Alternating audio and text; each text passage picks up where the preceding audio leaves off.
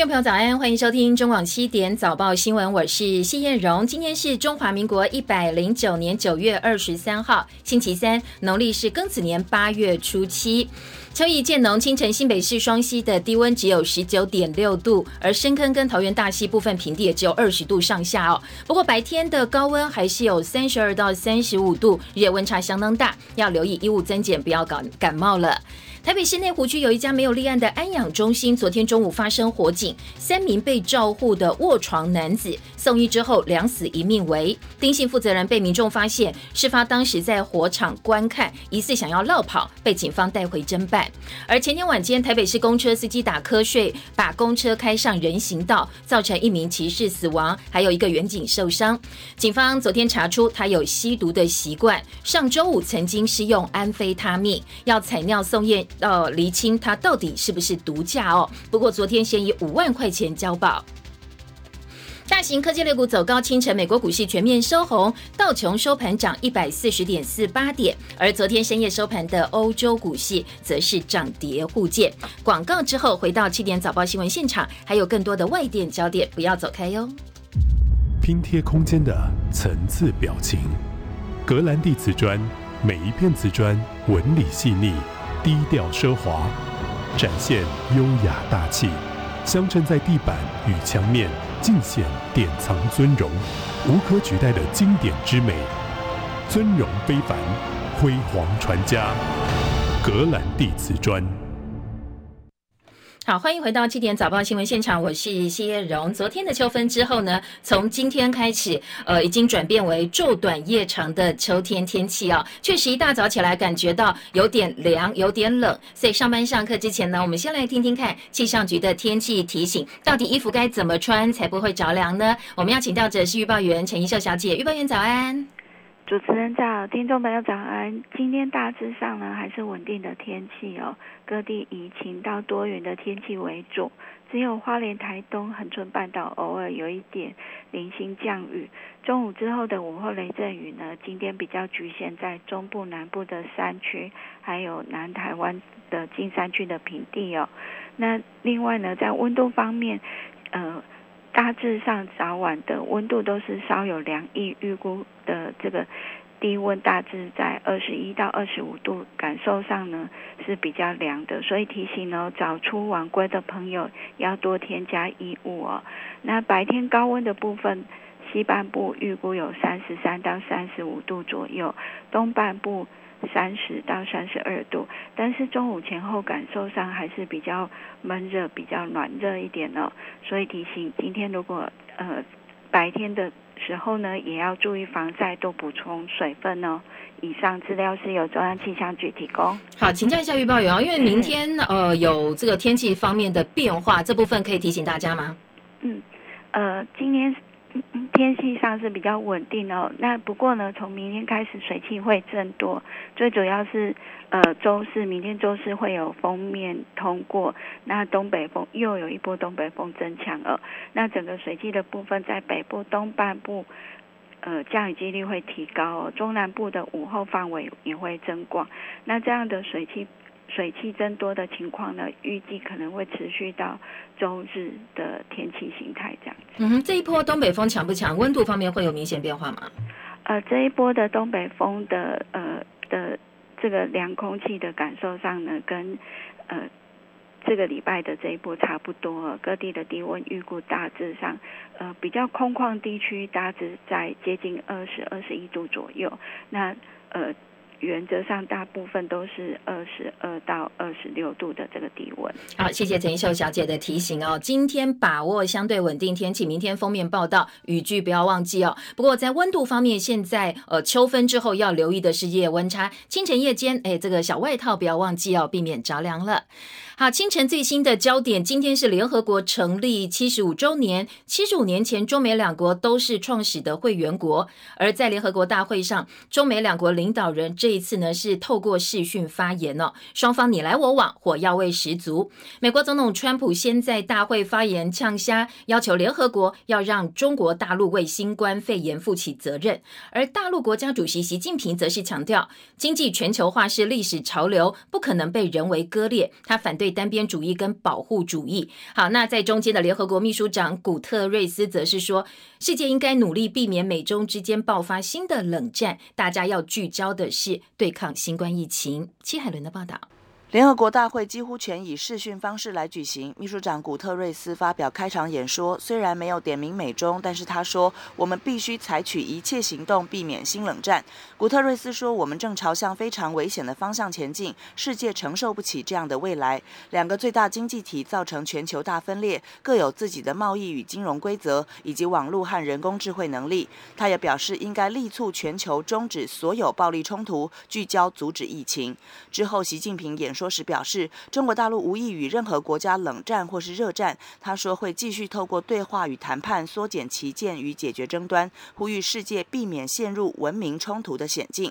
美国总统川普在预录影片演说中表示，全球正在面对二次大战以来人类最大的危机，就是当前的中国病毒。批评世卫组织基本由中国大陆掌控，联合国应该让他们为行为负责。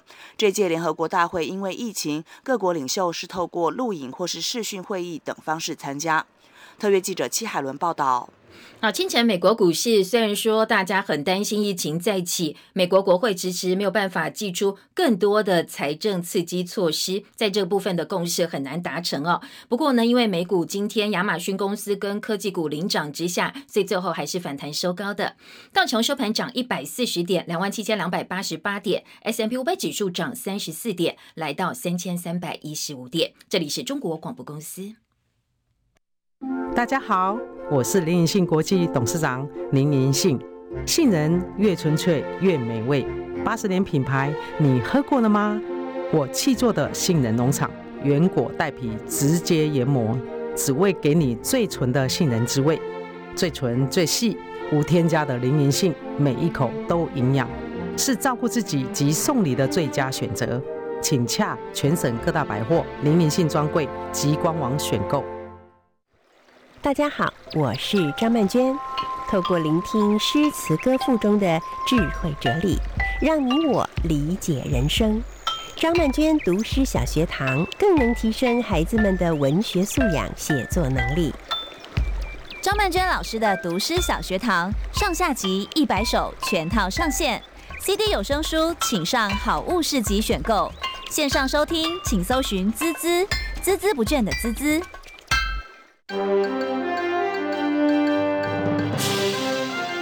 中国广播公司。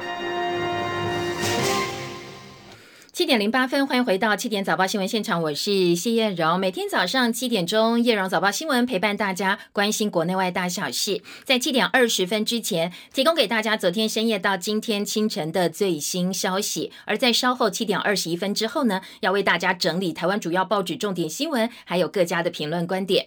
利用一个小时时间，轻松掌握最新最重要的国内外消息。也欢迎大家锁定收听哦。除了利用我们新闻网的频道收听之外呢，也欢迎订阅中。网线上听中网新闻报的 APP，我们的 App 上线，而中广的 YouTube 频道现在也开放现场的直播画面，谢谢大家支持，记得要按订阅哦。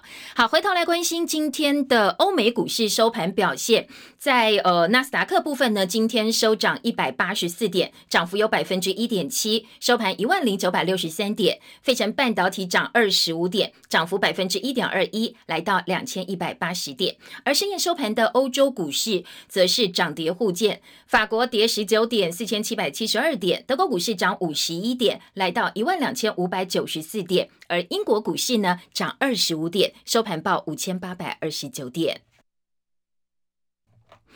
美国民主党总统候选人拜登的外交政策资深顾问布林肯，他今天说，跟中国大陆完全脱钩是不切实际的事。拜登跟美国总统川普并不是争夺谁对大陆更加强硬，而是要用更有效的方式来扩大美国战略影响力。布林肯说，调整关税是选项，但是整体来说，必须要有更广泛的计划。布林肯表示，跟中国大陆要脱钩，完全脱钩是不切实际，最后可能适得其反。他说，现在的政策是错误的。布林肯表示，美中第一阶段的贸易协定已经惨败，因为这个协议呢，并没有解决世界两大经济体之间的系统性问题。他说呢，大陆没有达到事前同意增加购买的目标，而第一阶段的贸易协定没有解决任何问题。他认为，川普掀起对中国大陆的贸易战，已经影响到美国的农民、美国的制造商，还有美国的消费者。美国最高法院大法官金斯伯格病逝。美国总统川普今天说，他会在二十六号宣布继任人选。因为共和党参议员罗姆尼表示会一切按照程序走，所以川普提名的人选几乎可以确定哦会在参议院过关。熟悉城市的共和党人说，川普偏好的人选是芝加哥联邦第七巡回上诉法院的法官巴瑞特，还有一个是亚特兰大第十一巡回上诉法院法官拉戈亚，渴望在大选前。表决这一项人事案。现在美国最高法院有九个成员，而美国的大法官跟台湾不一样，是终身职。川普有机会扩大保守派在最高法院的多数优势。美国总统大选，大家都说会出现所谓的十月大惊奇，而这个大惊奇到底是什么呢？国际也在关注。任何一件足以撼动选情的大事发生，可能会从此改变整个选举的风向，甚至最后的结果。而最近，美国女女权斗士刚才提到，八十七岁的金斯伯格过世之后，很多人说，呃，她一旦过世，现在美国大选十月惊奇已经提早出现了。这位金斯伯格是美国女权以及性别平等相当重要的推手，受到自由派保保守派人士的敬重。他的故事呢，过去曾经拍纪录片，激励无数的美国人。而他的过世，现在整个美国舆论的风向，从本来讨论疫情、讨论黑人的命也是命，现在一下子已经转向大法官的提名议题。到底这个金斯伯格是何许人也？为什么一个大法官之死这么重要？呃，继续呢，我们要提供给大。大家是资深记者叶博弈的这一则分析报道哦，让大家对美国大法官制度有更深刻的了解。当然呢，也对接下来可能会影响美国内政走向以及大选变化有更全面的掌握。叶博弈的报道：从金斯伯格女士逝世后，诸多媒体少不得要对现任总统川普如何提名新任大法官大做文章。这就是为什么我们说主掌美国司法权的大法官，他的组成完完全全都是不折不扣政治考量的结果。美国最高法院大法官有九位，依美国宪法第二条规定，最高法院大法官由美国总统提名，经联邦参议院同意后任命。最高法院大法官一经任命，除非去世、辞职、自请退休，或是遭到众议院弹劾、参议院定罪，才会被撤销职务。因此，也就是说，如果尽忠职守，美国最高法院大法官都是终身职。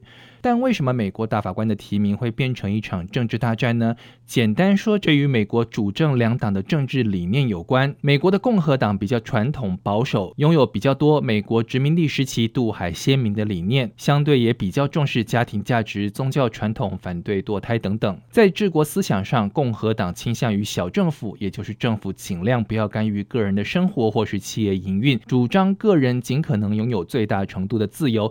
这就是为什么支持永枪权的人多半都是共和党属性，因为他们觉得那是他们的自由。相对的，民主党的理念与共和党相反。如果说共和党是要大家有饭吃，那么民主党的主张就是有饭大家吃。民主党支持一个大政府，希望能够照顾到各种不同选择的民众，不管人民是黑是白，是男是女，是异性恋是同性恋，只要认同美国，他们都是美国人，都应该受到政府的照顾。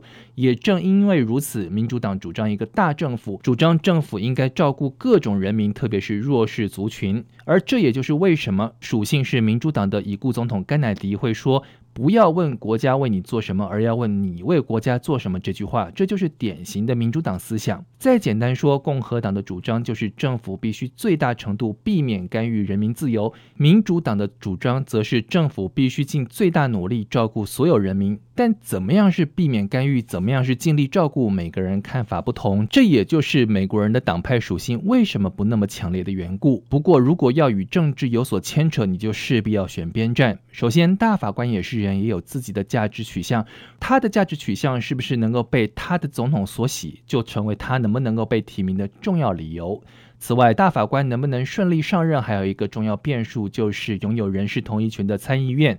这就是为什么我们先前说，尽管共和党在二零一八年的其中选举输掉了众议院，但只要保住了参议院，川普就不算输，因为拥有人事同意权的是参议院。今天共和党只要控制住参议院，川普控制住了共和党的参议员，他想要谁当什么官，疏通好了就不会有大问题。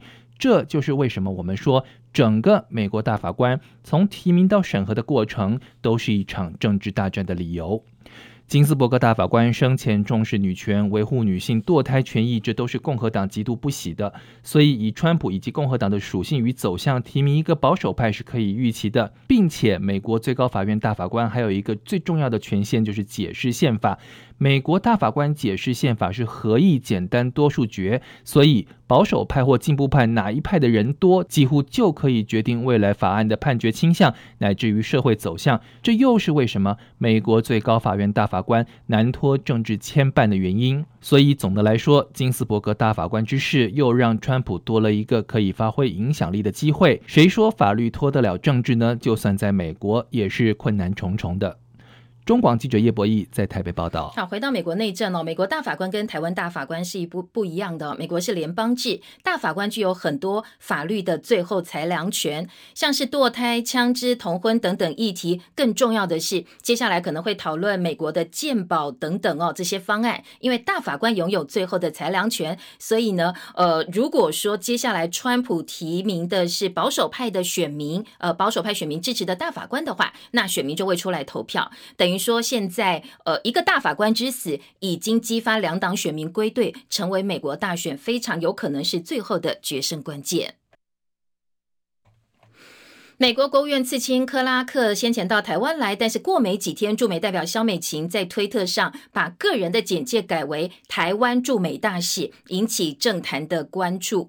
对此呢，资深媒体人赵少康昨天在网络节目严肃表示，随着美国总统大选时间越来越接近，不能够排除美国总统川普为了选情，在今期十月会派国务卿蓬佩奥亲自到台湾来访问。他说，搞不好美国十月就会考虑跟台湾复交。如真的这样的话，国民党要怎么面对？北京要怎么面对？这些要想清楚哦，要先沙盘推演。川普在十月会干出什么事情呢？你很难讲，很难讲哦。搞不好十月那蓬佩奥就到台湾来访问了，搞不好十月美国就真的考虑跟台湾复交哦。你不要以为完全不可能，川普为他选举什么都干得出来。如果真的这样的话，你国民党要怎么面对？民进党，民进党当然很高兴，国民党怎么面对？北京要怎么面对？这都要想清楚的，不要以为不可能哦。其实沙盘推演都要做的。好，其实台美复交的可能性不只是赵少康讲哦，前总统陈水扁八月十三号也曾经在脸书贴文说，美国近年来通过的有台法案，包括台湾旅行法、亚洲再保证倡议法、台北法案、台湾安全法案，不可否认，现在的美国川普政府对台湾的友好，是从一九七九年断交以来最好的一次，所以不排除真的有可能是会宣布哦，在盐商建交的可能性。共机最近频频扰台，在台海情势诡谲多变之际，蔡总统昨天到澎湖去视察，视察台海第一线拦截任务的天居部队以及海军一四六舰队。总统站在万舰弹前面发表谈话，面对共机绕台挑衅，他说：“对大家有信心。身为中华民国空军，怎么可以让别人在自己的领空上耀武扬威呢？”我知道，面对近日共机绕台的挑衅，破坏区域和平的行为。身处澎湖第一线空防的各位，勤务也更加的繁重。但是我对各位有信心，我们的训练有素的空军弟兄姐妹一定能够扛起这个重责大任。我们的洪振南中校告诉我，务必将空防交给空军。我对各位的自信很有信心。因为身为中华民国的空军，我们怎么可以让别人在自己的领空上耀武扬威？好，昨天又有两架次中共运八反潜机分别进入我们的西南防空识别区，空军也派遣战机升空反制，这已经是六天来第五次了。而学者则提醒说，未来要注意的是，对岸在双方国庆日前后的动作，以及是否会挑战海峡中线的行动常态化，可能会带来我们更大的压力。李仁月的报道。中共军机近期来多批在台海中线附近演习，还传出在无线电中和我空军互呛，演变成两岸外交部门对于究竟有没有海峡中线存在的口水大战。中华战略前瞻协会研究员接种解释，台海中线原本是一九五零年代美国主张中美共同防御条约只适用于台澎本岛，因此划设这条虚设的中线作为中美海空军的行动界限。只要我军在中线以西活动，就不受美军的安全保证。不过，在一九九九年之前，我方的军机活动其实都是以大陆海岸线的十五海里为界限，并不受海峡中线限制。但是，蔡英文总统参与演绎的两国论，引发对岸军机频频出海挑衅。据信，我方在美国的影响下，不挑战对方行动，从此就慢慢形成双方军机以海峡中线为界的默契。当然，中国大陆从来不承认这条界限的存在，但过去二十年来，对岸并不会刻意越线。中正大学战略所助理教授林颖又进一步分析，海峡中线不同于南北韩三十八度线或者东西德，而是两岸不成文的潜规则，因此就有可能随着双方实力的消长而变化。第一个是，你当年你老美讲的那个情形，现在已经不存在了。第二个，你我之间一些默契，不是你说了算，是我说了算，因为现在中共他其实一直一直想要去表达的是，我的能力比你强。接种进一步分析，中共军机在八月十号以及九月十八、十九两天大动作军演，某种程度是对华府高官访台表达强烈的不满。而接下来所要观察的就是中共是否将这样的行动常态化。他会不会把这个活动常态化，还是说他会暂时保留，作为下一次升级的时候再来用？如果他真的一旦常态化的话，坦白讲，对我们的空防当然就造成很大的压力。谢中和林颖又都指出，随着中共实力成长，加上两岸关系不佳，对岸会认为没有理由再遵循过去的默契，更有可能进一步表态，这样的默契并不是台湾或者美国说了算。林颖又还进一步指出，习近平政权也有对内强化自己打破过去规则、超越矛盾江湖的舆论宣传效果。另一又分析，目前两岸基建的对峙还是政治意义大于军事意义。接下来则要观察，在十月一号以及十月十号两岸国庆，以及十一月美国大选投票前后，中共军机军舰是不是有下一步的动作？接种则提醒，要注意中国大陆是否会运用军事力量或者海上执法以及救难等手段，将台海中线的概念进一步模糊化。中广记者李仁月在台北报道。受到疫情影响，APEC APEC 从一九八九年成立到现在，今年第一次要用视讯的方式举办全球瞩目年会。昨天外交部说，主办的马来西亚规划十一月三十号到十二月四号召开 APEC 的视讯年会，我们已经准备要参加了。而今年呢？我方打算呢，利用疫情以及台湾现在的防疫成果，争取由蔡总统亲自参加这一次的领袖峰会。那一方面求外交突破，当然呢，总统他也希望能够争自己的历史定位。民进党桃园市议员王浩宇昨天参加网络直播节目《云端最前线》录影的时候哦，他说台湾的年轻人很好骗。对此呢，时代力量智库执行长李兆立在脸书上回应批评说：“难道只有无条件支持民进党的年轻人才是好青年吗？”他希望王浩宇对他说这一句“年轻人很好骗”能够公开道歉。年轻人很好骗，骗去支持你，可是支持你之后，你到时候你要怎么去回应他们的需求？当他们三十岁之后发现你什么都做不到的时候。或者社会不是他们想象的那样子的时候，他立刻又离开了，那这才是他们的问题。那在呃这个时代力量方面呢，质疑的是王浩宇对年轻人的独立思考毫无基本尊重，不挺我就是好骗哦，说这根本就是双重标准，他是不是不能够接受的？七点二十三分，在广告之后回到现场，我们要来听早报新闻喽，不要走开哦。天啦，撑不住啦！上班通勤、健身跑步，我的膝盖都不会掉啊！别担心，精美给你撑。我是吕丽美，精美长效支撑，舒缓呼吸，褶纱能量，促进循环，舒缓压力。夏天不闷热，好穿不卡卡，立即有感。请上网搜寻精美零八零零零七二六八八，今天的美交给精美。我是蔡慧月，我说的《封神演义》在滋滋线上听前集上线了。从小读《封神榜》看哪吒，听纣王妲己，从上古到商周，有许多仙妖神魔的故事。为什么封神传说看似光怪陆离，却在历史不断上演？要了解故事真意，这大历史的开端，请听我说《封神演义》。蔡慧月说书，《封神演义》特价倒数，请搜寻滋滋线上听。轻松智慧过生活喽！聪明加一点哦，方便加一点哦，享受加一点哦，舒服加一点哦，快乐加一点哦。啦啦啦啦啦啦！智慧生活有欧加，你想怎么加？HCG 欧加智能居家系统，HCG 八十八年专注做好一件事。噗噗噗噗噗噗噗！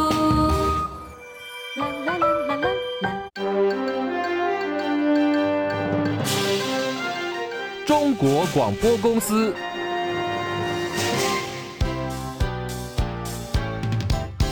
中广早报新闻。好，现在时间是七点二十五分，欢迎回到中广早报新闻现场，我是谢叶荣。接下来呢，在后半段的这个新闻节目当中，我们要提供给大家国内主要平面媒体在头版内页的新闻焦点。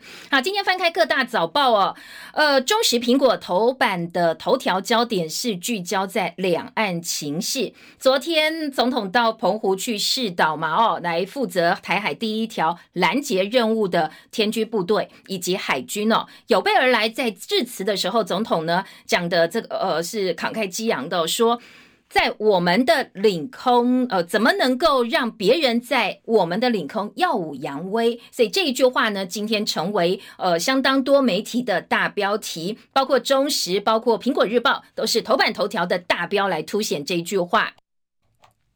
那当然，台海情势另外相当重要的这个主角，一个是美国，一个是中国大陆。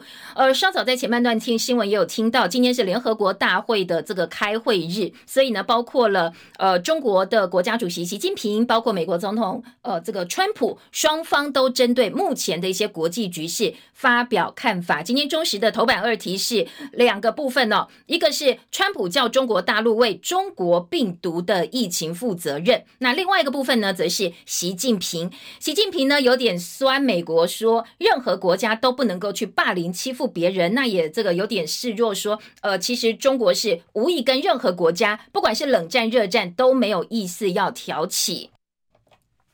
当这样一个话呢，在今天主要平面媒体中时跟自由解读就完全不一样哦。稍后告诉大家，而国内的新闻重点两个部分，一个是呃，在立委的贪渎案最新进展，昨天法院声押了三个立委，民进党的苏振清、国民党的廖国栋，还有这个陈超明，这三个人被声押。不过因为现在立法院开议，所以还要看呃这个立法院同不同意他们的委员被押起来。那昨天跨党派协商之后是同意的。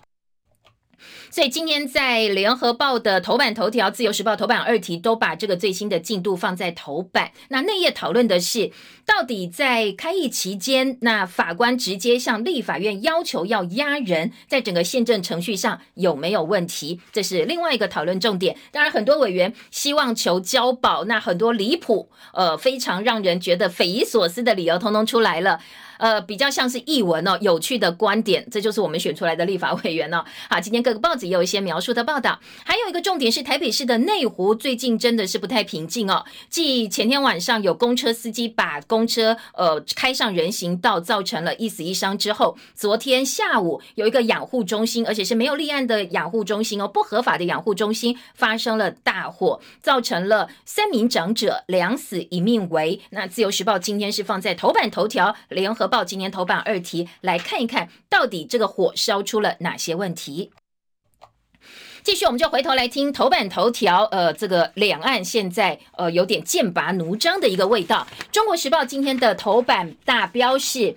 领空不容别人耀武扬威，是到台海第一线澎湖天驱部队蔡总统坚定喊话。那上半版面呢是呃总统致辞的画面，接下来大标题哦来做了相当大篇幅的报道。那在下面的这个小标部分呢，说这个昨天 IDF 机队展示大秀肌肉，而中科舰中科院的万箭弹也首次亮相，小英还登上紫夷舰来鼓舞大家的士气。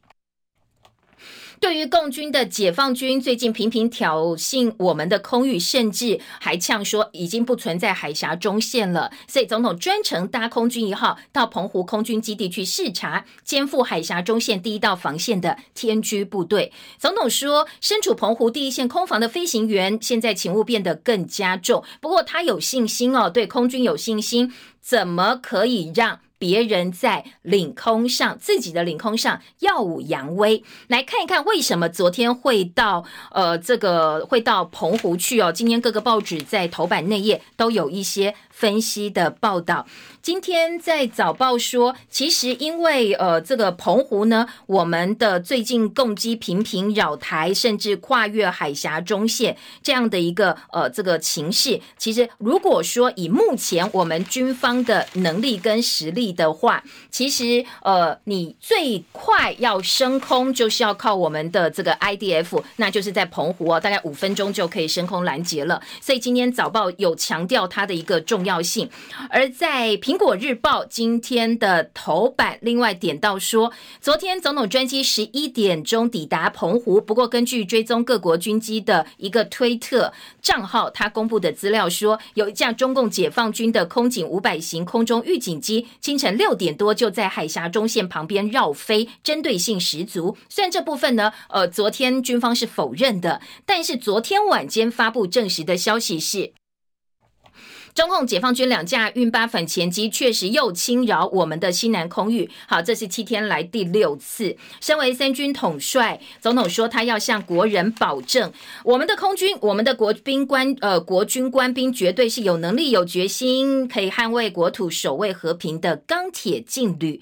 说呃，在澎湖的天居。保护我们的空域，五分钟之内就可以升空应对。这是今天在这个呃《苹果日报》的报道。而中时则说，大陆战机距离台湾最近的空军基地起飞之后，抵达海峡中线只要五分多钟。而我们的 IDF 金国号战机是国内三型二代机，也是唯一能够在五分钟之内紧急起飞的机种。天军部队是 IDF 战机的连队成员，负责执行台海第一线的拦截任务。海军一四六舰队则是以澎湖为基地守护台海的第一线，这是中时今天告诉大家哦，它的重要性。那自由时报今天在三版说，为了要贺阻攻击越界，IDF 澎湖可能会 long stay 哦，呃，这个可能每年本来是驻防到九月，不过现在要延长到明年了。那天军部队是驻守台南的空军一连队，台中清泉岗的空军三呃空军三连队，每年四到九月会轮派 IDF 战机到澎湖的马公基地驻防。如果遇到共机等他国的军事飞行器，必须在非常短的时间之内升空监控。那现在是空军三连队驻防澎湖，空军也确定把天军部队延长驻防到明年，同时三连队会继续担负重任。那当然这部分呢，就是。是呃，我们的空军兄弟要稍微辛苦一点哦，现在可能要在澎湖 long stay。这是今天呃自由时报的一个报道。另外，在中国时报有外交部昨天回击，呃，这个大陆外交部的说法，因为记不记得？先前大陆外交部说现在没有所谓的海峡中线，那今天在呃中国时报用了相当大的版面告诉你海峡中线的一个重要性。首先，在昨天呃外交部长吴钊燮的说法，他说大陆如果你否认海峡中线的话，就等于是摧毁了台海现状，已经破坏了目前的一个现状。资深记者吕昭龙的特稿则说。大陆外交部呛不存在海峡中线，当然所谓的海峡中线是一条假想线、敌我线、默契线。早年是呃美国协调是要维持台海和平、区域稳定所设下来的。如果真的把这一条线擦掉的话，两岸永无宁日。他说，在一九九九年两国论提出来之后，大陆军机天天出海，只花两个月的时间就把海峡中线以西变成大陆地盘了。所以这一次我们绝对不能够退让这个所谓的海峡中线，因为两岸。间没有和平协议，海峡中线是一条敌我线，军方不退让，就是共计过中线，我们就监控。不过我方战机在中线以东天天巡弋打卡，天天在训练区飞，宣示不退让的一个位置。蔡总统宣誓不容别人在领空耀武扬威。不过如果没有带弹的共机穿越本岛上空，或者不具攻击行为的慢速机，我们按照自卫反击权。该打还是不该打？如果真的哦要走到这一步的话，政治军事冲击绝对是惊天动地。所以呃，在今天的《中国时报》说。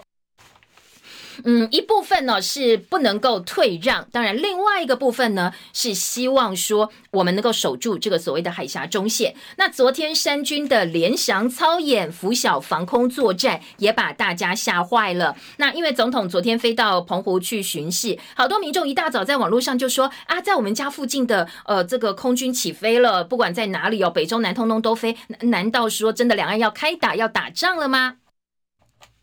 后来国军才证实说，呃，是因为我们发动了联翔操演联合防空作战训练，当然这个是没有先通知的一个呃拂晓作战。严德发亲自坐镇横山指挥所、屏东一 two K 等轮番上上阵。那刚好昨天老共的这个飞机又来了，所以感觉上啊，两岸的情势确实是有点紧张、有点紧绷的。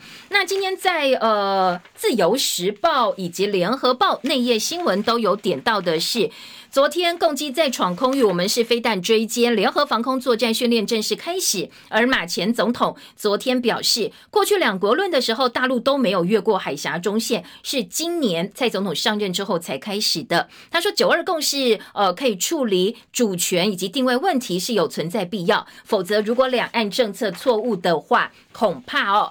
会千万人头落地，这是昨天蔡总统的呃，这个马前总统的说法。联合报的报道，好，昨天很巧哦，美军演习勇敢之盾威制共军，而解放军昨天也发了恫吓影片，喊说。假如战争今天爆发，这是美军集结上万兵力的勇敢之盾演习在西太平洋进行。最近公开了很多，包括了巡洋舰发射鱼叉飞弹啦，超级大黄蜂战机发射飞弹的一些画面跟影片。那老共呢，则是透过微博释出了一个假如今天爆发的影片。当然，在苹果日报写起来说，这个叫做恫吓影片。那这个老共的解放军影片说，要守护祖国的一寸一土。所以大家看得出来哦，针对台湾的这个意味是相当浓厚的。今天在呃苹果日报的报道，旺报今天的头版则是望为勇战，两岸现在陷入了漩涡。美国不收手，官方没有沟通，接下来呢会不会擦枪走火呢？大家都很担心。旺旺报今天在内页呢做了好几个版面，说中共在台海上空军的这个行动不断升级，我们则要打响自卫反击战，双方都无意退让。美国打台湾牌变本加厉，三番不断不断加码的情况之下，加上两岸民间互相敌意不断升高，最危险的时候呢？如果可以逼各方坐下来谈是好事，不过如果说走进关键十字路口，从此之后一发不可收拾的话，那事情就大条了。所以今天在呃这个《旺报》则是警告说，恐怕两岸会陷入漩涡，那甚至接下来。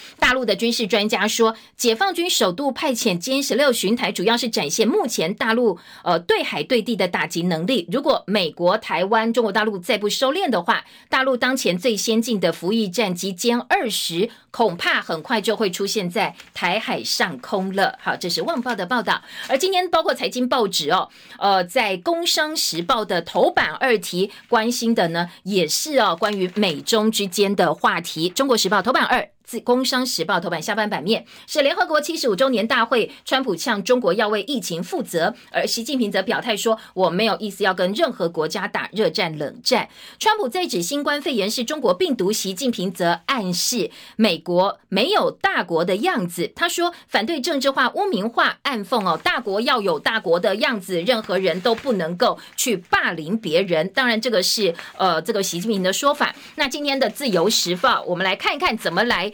呃，这个看待习近平这样的一个说法，《自由时报》今天在内页邹景文的特稿新闻分析说，习近平的拳头，这是他的小标啊。内容说，呃，习近平在联合国峰会上的演说说的太好听了，说呃，这个任何国家都没有包揽国际事务、主宰他国命运、垄断发展优势的权利。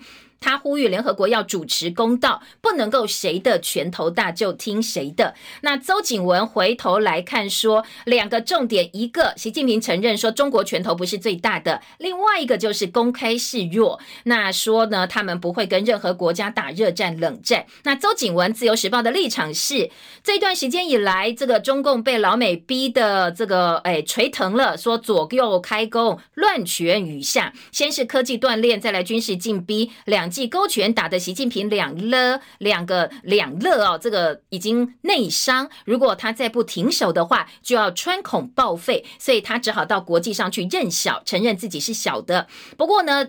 呃，这个话锋一转，记者邹景文的特稿再回来批说，那如果说呃，这个习近平说任何人不能因为拳头大就去逼别人听他的，那老公你怎么对台湾呢？呃，说那中国又为什么你从来不来听听台湾的呢？说这个其实相当的讽刺，所以呃，在周景文今天自由时报来看习近平在联合国的。说法呢？两个重点，一个是可能中国大陆内部真的哦，现在呃有点问题出来了，所以习近平不想在这边再生事呃事端。另外一个部分就是呃可能呃这个或许接下来哦，在中美之间双方的互动来看一看，呃大家可能会彼此有没有一些斡旋或者是讨论的空间。好，这个提供给您做参考。那另外一个花絮报道，则是呃，先前记者报道说，中共狙击不断的挑衅扰台，那有呃临时出任务的情况，对于国军来讲是相当平常的事。那本来在澎湖的呃，我们的这个舰队成员、舰队官兵，本来跟一家饮料店递了。八十八杯的冬瓜柠檬，不过临时呃要出任务，所以就取消了。那这个老板娘非常的义气，她说现在都知道是这样的时候，所以取消没关系。上网络说这个叫爱国价，我折价折一半，大家愿不愿意把这八十八杯的冬瓜柠檬买回去？那呃昨天呢，蔡总统亲自到这个饮料店，他说我是来买单的，我买了一百五十杯来请所有的官兵，同时也向老板致意。那这老板说，当然这个是每一个国民都应该。做的事情哦，好，不管是操作也好，不管是呃，真的是呃，这个总统呃暖心之举也好，今天这一则新闻呢，在早报也都看得到哦。哦，是今天各个报纸的报道，还有美中角力升温，昨天美军的期刊再度呼吁美军要驻军台湾，说接下来台海可能是成为冲突的焦点，所以美军可能呃在军事期刊的观点部分认为应该再回到台湾来驻军。其实，在台美断交之前，曾经台湾有两千多个美军是驻台的。好，听完这个重点之后呢，继续我们回头来听听看立法院的重点，也是大新闻。联合报今年头版头条。呃，法警夜奔送公文，立法院无异议同意开议期间被压，这三名立委通通压起来，这是修宪之后的第一例，包括了陈超明、苏振清跟廖国栋，这是呃今天在联合报的头版大标，而自由时报说涉案三立委立法院同意续押，台北地院函文一送达，立法院立刻火速许可，苏振清、陈超明、廖国栋还押北所，宪法增修条文上路之后，这是第一个适用的个案。而今天联合报在头版呢。有委员们的反应哦，陈超明抗议立法院变弱势，他说天黑一边了，意思就是靠一边去了。那立法院陈超明他昨天表示，呃，如果有事情的话，我来担；没有的事，我不承认。他说院长跟党团决定接受，不过他严重抗议，认为在呃这些法官面前，立法院变成弱势团体。那苏振清辩称，呃，这个是呃借贷关系，还说如果交保的话，他不会逃，因为他联考英文只考零分，他没有办法。到国外去生活，陈昌明说他自己是扫到台风尾，没有施压，没有威胁，没有强迫。廖国栋希望交保，说赶快让我去立法院，我要把关这个美猪美牛进口，来捍卫大家的权益。而赵正宇否认财产来源不明罪，他说我愿意补税，大家都有理由。最后法院裁定的是苏振清、廖国栋、陈超明继续收押。那今天在自由时报头版也有这一则重点新闻。那自由时报的焦点呢，则说，呃，这个他们呢已经被还押北所了。那接下来恐怕，呃，在立法院跟司法院际的这个调解、院际的交涉部分，会有一些争议。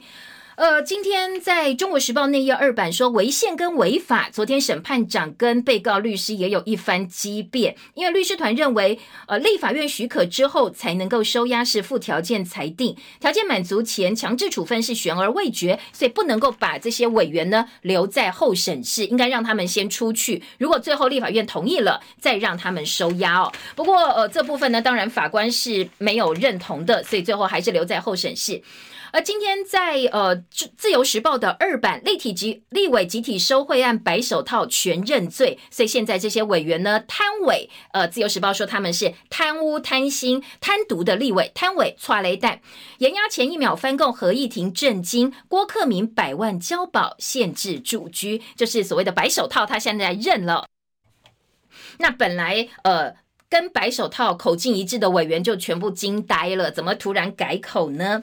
好，这在今天的这个内页新闻呢，除了有包括案情白手套认罪的讨论之外，还有讨论的是针对这个呃徐永明的三百万部分。今天中国时报二版做了大标题哦，说徐永明其实这一次并没有被收押。那为什么他说他三百万是借钱？那我们的检方就通通都呃听他的说法采信呢？那重点是里面有一个对口叫林家龙，徐永明指债主的林家龙，林家龙不承认，说他是呃中介人，介绍台数科董事长廖子曾借他三百万。那中时说全案疑点重重，到底是呃时代力量的救济金，还是单纯的借款，或者另有隐情？应该哦这部分要彻查到底。而且这个今天中时还点名黄国昌，说黄国昌你过去骂别人骂这么大声哦，你现在自己时代力量前党魁出事，你是不是？应该出来讲个话呢？你这么喜欢姚正义大旗，现在人在哪里？好，这是今天的呃这个中国时报的报道。另外一个争议焦点是蔡黄郎现在台车的董事长。前民进党立委，因为在过程当中，疑似苏家全的助理跟蔡黄郎先跟苏振清示警，说：“哎，这个剪掉要监听，你要查你。”所以后来苏振清就把两千万还回去，而且做了一些套招。那今天的联合报内页三版说：“呃，这个应该要查蔡黄郎，而且蔡黄郎蓝英要求他台车必须要先下台哦，这事情搞太大。”那昨天苏贞昌呃轻描淡写说：“这个还要再来了解，我才刚刚知道。”所以中时今天的下半版面呢，则认为该生气不生气，你苏贞昌根本是。护短，而联合报今天三版则是蔡黄郎的说法，他说查泄密应该要查的是剪掉内鬼，我也是听人家讲，那我听人家讲再去警告苏正清，应该来呃这个表扬我，哎，我是预防犯罪，怎么会来说要查我？那你要查，你要去查剪掉才对，这是呃这个蔡黄郎的说法哦。今天在联合报三版的大标，那下半版面则是昨天的立法院，因为蓝营要挡美猪进口，所以昨天呢是技术性的杯葛，这个苏贞昌上。台报告包括反瘦肉精共同保大选的第一波连署书，蓝营已经通过了第一阶段连署，今天会送中选会，如果通过就要展开第二阶段了。立法院昨天空转一天的消息，早报也看得到。好，这个就是呃，在呃这个立法院保护伞的争议，以及呢在各个委员的说法，早报都有很大篇幅，有兴趣大家可以找来翻一翻。另外头版的重点还有一个是安养中心的大火，今天自由时报的头版头条，联合报的头版。二题，自由说，呃，台北市无照养护所窜火蛇，窜火蛇夺走两条人命。联合报则是没有立案的安养中心大火，两死一命为。那这一个没有立案的安养中心的负责人，本来在火警发生呃时还在旁边看。那呃，今天的早报说邻居觉得他想绕跑，不过幸好被警方拦下来了。那这个负责人则强调说，他昨天是外出办事，因为在这个安养中心里头完全没有人在，留三个卧床的呃这个呃这个安养被安养的人士。当然大火来了是逃不掉，因为没有任何人可以帮忙他。他说他只是外出办事。那另外一个说辞则是呃我这。不是安养中心，我是帮忙朋友照顾这些人，所以希望能够规避责任。那法律对长照中心是有严格规定哦。那台北市寸金寸土，所以要合格的安养场所并不多，这恐怕也是一个问题。那如果是家庭托顾的话，就不能够让民众过夜。更遑论这一次出事的安养中心，屋内堆好多杂物，阻碍动线，所以三个人最后是消防人员背出来的。那在安养中心的养护大火部分，联合报二百。说已经烧出了幽灵长照机构的问题。到底还有多少类似的幽灵长照机构？恐怕现在哦，呃，痛定思痛，要赶快清查。不过每次好像事情发生，大家都在检讨，最后就又都不了了之了。希望这一次不会有这样一个状况。那在内页新闻呢？自由时报说，呃，这个失火的养护所已经被检举好多次哦。那当然，反科的议员就说了，这一次枉死应该要算柯文哲的，柯文哲要负起责任。呃，安养中心的话题之外呢，今天在呃火警新闻，昨天彰化还有一个火警，透天民宅火警，有造成了两个小朋友，一个十二岁眼盲的小朋友在家里自学，没想到呃这个遇到大火逃不了了，这两个小姐妹最后都是送命的。那配合在台北市养护养护中心的大火。至于前天晚上公车司机冲上人行道撞死人，最后呃，昨天整个峰回路转哦，说这个司机其实他有吸毒前科，而且在上周才刚刚吸食安非他命，所以这部分呢已经被警方以业务过失致死五万块交保。那本来说司机的工时没有问题，你知道这个打卡哦，所有的工时都是假的，骗你的都可以伪造，所以你翻资料都没有问题。但是进一步来呃这个彻查才发现，司机连续工作四小时都没有休息，夜者已经违法了，可以罚两万块到一百万。那台北市议员说：“你看，你看这个柯文哲无心市政，所以这两起公安，包括安养中心，呃，跟包括呃这个呃公车司机的事情呢，都要柯文哲负起责任。那今天或许在调查完整之后，这两件事件相关单位都还会再进一步提出说明。时间七点五十分，我们稍微休息一下哦。广告之后回到现场，还有财经报纸跟内页重点，不要走开哟。”嗨，我是吴淡如，连我都觉得自己一天要做好多事。很多人问我怎么会有时间保养呢？其实最好的保养时间是你的睡眠时间。我把睡眠交给上品寝具床垫馆，让我拥有最深层的睡眠，真的能够好好睡美容觉，增加你的胶原蛋白哦。上品寝具床垫馆最狂周年庆，满千送万，你没听错，请搜寻上品寝具床垫馆。金吸水瘦浴巾，惊喜的惊比毛巾大，比浴巾小，尺寸刚好。金吸水，金吸水瘦浴巾，N O N N O，浓浓。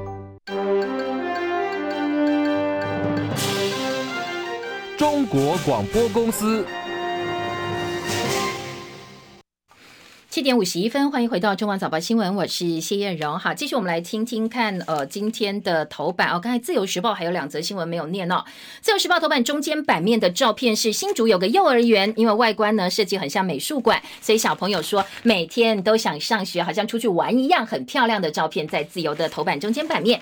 下半版面则是，呃，检方重罪起诉的郑小江共谍案，到高院是判无罪的哦。说检调追查中共前解放军郑小江。将发展共谍组织查出空军官校飞行训练指挥部的上校副指挥官葛继贤，以及前飞训部中校副主任娄文清涉嫌在军职期间提供机密给中国大陆。但是高院说两个部分呢，一个是呃当事人的自白内容前后不一样，而且又没有办法取得军机文件，他没有这样的一个权限，所以认定是无罪。那自由时报觉得有点夸张的呃这个判决，所以放在头版的下半版面报道。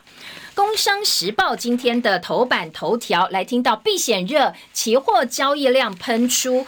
呃，期交所估计到九月份的交易口数会超过去年，而今年呢要挑战三点零八亿的这个历史记录哦。这是工商时报来关心呃期货交易量的现状。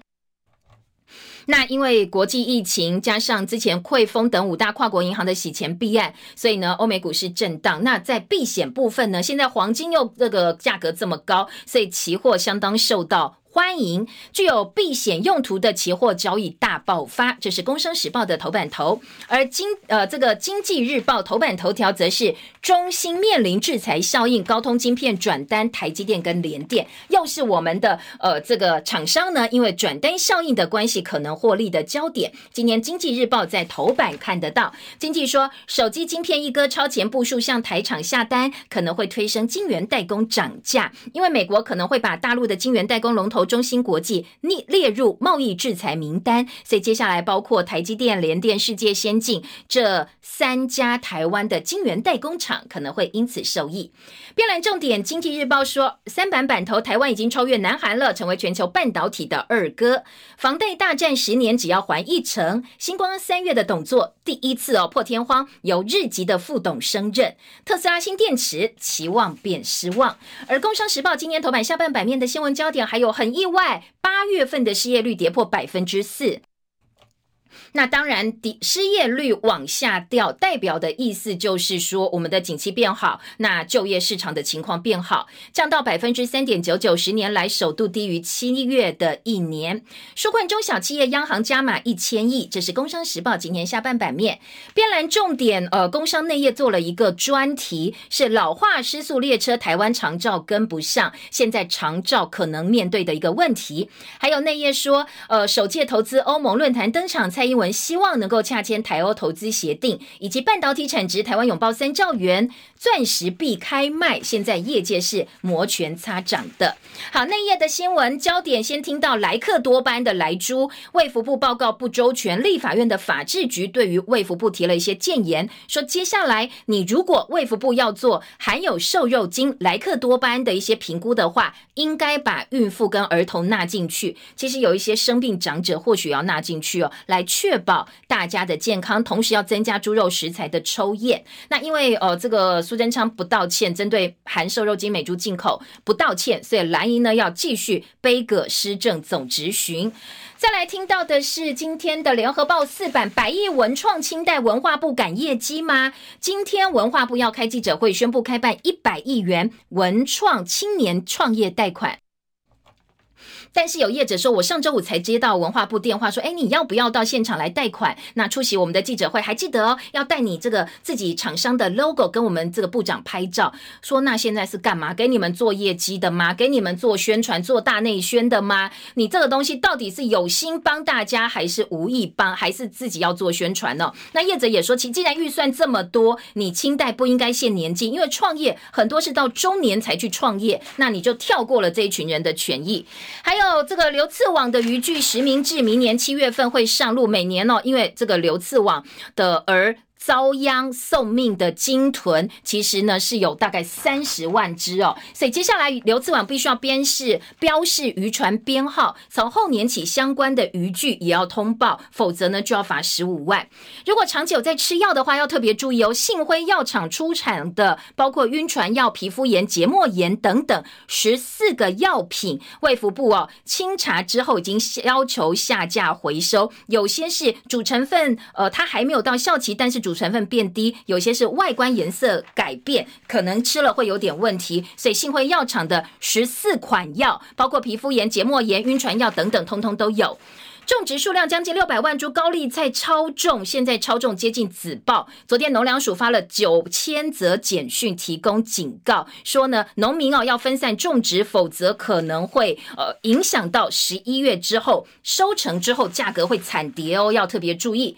高雄昨天传出第二起居家检疫期间死亡的个案，那第一起呢？先前在美农，但是裁检之后是阴性，确定跟新冠病毒没有关系。昨天又有一个在居家检疫第五天就过世了，那后来说他是自杀轻生哦，所以排除跟新冠病毒也是没有关系的。那今天另外一个故事是。先前台北市呃公车司机打瞌睡造成一死一伤的这个案子，说公车司机呃当时车上还在一个乘客，那这个乘客是个记者，后来呢他采访完以后才发现。公车撞死的这个人是他的爸爸，所以呃，这个蛮令人唏嘘的新闻。今天在早报也看得到。中秋节有东北风报道，赏月可能要靠运气。明天开始封面报道，那低温会稍微下滑，但是重点是可能会转雨。那如果要赏月的话，中南部的机会到下星期的中秋节天气会比北部好。再来听到大法官继任人选，川普二十六号要宣布，但是呢，裴洛西他的死对头现在放话说，他要再弹劾他，那两党的对立也升高。NBA 湖人的这个呃季后赛，今天早上西区决赛九点钟要打第三场比赛，目前湖人队是二比零领先，所以外界很看好湖人晋级。时间到了，拜拜。